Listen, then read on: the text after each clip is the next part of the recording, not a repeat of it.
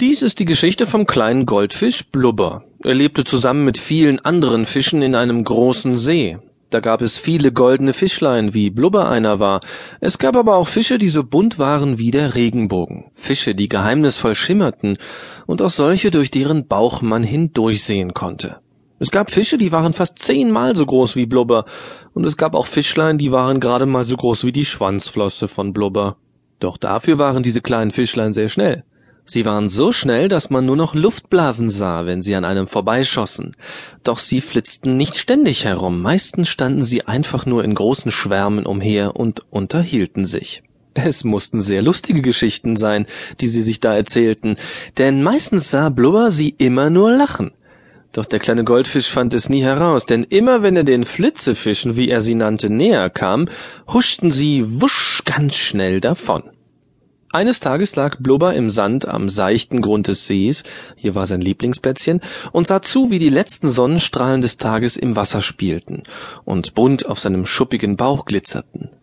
Da glitt plötzlich ein riesiger Schatten über den Seegrund hinweg. Blubber blickte über sich und sah den Kiel eines Bootes, das direkt über ihn hinwegschwamm. Weil Blubber ein besonders neugieriger kleiner Goldfisch war, schwamm er schnell nach oben und reckte seinen kleinen orange-goldenen Kopf aus dem Wasser. Er wollte sehen, was das für ein Boot war, das da im Sonnenuntergang vor sich hinschipperte. Es war ein Tretboot, in dem ein verliebtes Pärchen saß und über den See paddelte. Doch plötzlich sah Blubber etwas, das seine runden Fischäuglein noch runder werden ließ. Hinter dem Tretboot sprangen Fische über den See. Sie streckten nicht einfach nur ihre Köpfe oder ihre Flossen heraus, nein, sie flogen buchstäblich über der Wasseroberfläche und tauchten dann kopfüber wieder unter Wasser. Doch waren das nicht irgendwelche Fische, das erkannte Blubber sofort, nein, es waren die Flitzefische. Schnell schwamm der kleine Goldfisch zu den fliegenden Fischen. Das wollte er von nahem sehen. Doch als er ganz außer Puste an eben jener Stelle ankam, wo die Fische eben noch geflogen waren, war das Tretboot und seine Begleiter schon sehr weit weg. Blubber konnte gar nicht so schnell schwimmen, wie Boot und Fische flitzten.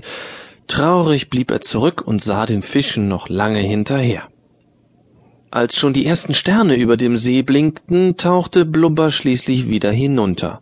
Es war Zeit für das Abendessen, und der kleine Goldfisch hatte nach der Tretbootjagd mächtig Hunger bekommen, und so stöberte er im sumpfigen Grund des Sees nach Regenwürmern und Wasserflöhen, die er, wie alle Goldfische, am allerliebsten aß. Hallo, kleiner Goldfisch, hörte Blubber auf einmal eine Stimme neben sich. Er drehte sich um, und zu seinem größten Erstaunen schwamm einer der Fische neben ihm, die er vorhin über den See fliegen gesehen hatte. Du bist doch der kleine Goldfisch, der vorhin so neugierig sein Köpfchen aus dem Wasser gestreckt hat, nicht? fragte der Fisch, und er stopfte sich ein großes Stück von der Alge in sein kleines Fischmäulchen, die an dieser Stelle des Sees wie riesiges Gras aus dem Boden wuchs. Ja, ich heiße Blubber. Angenehm, ich heiße Fritz.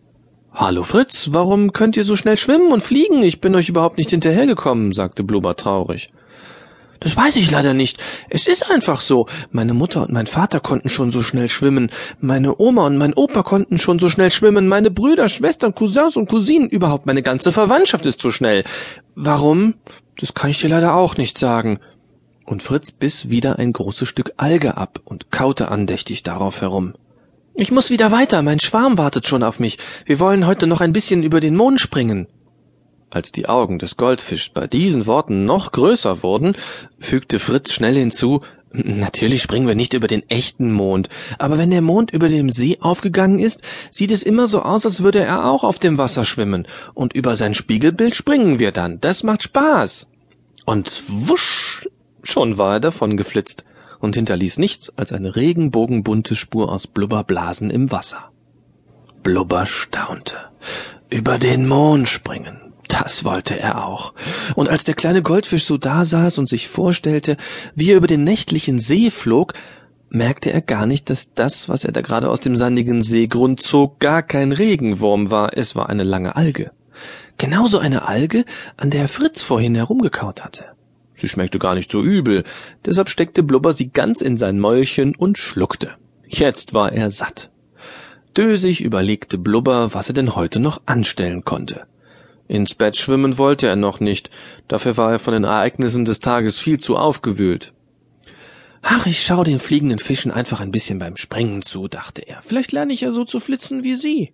sprach's, und der kleine Goldfisch schwamm in die Richtung, in die Fritz davon gesaust war.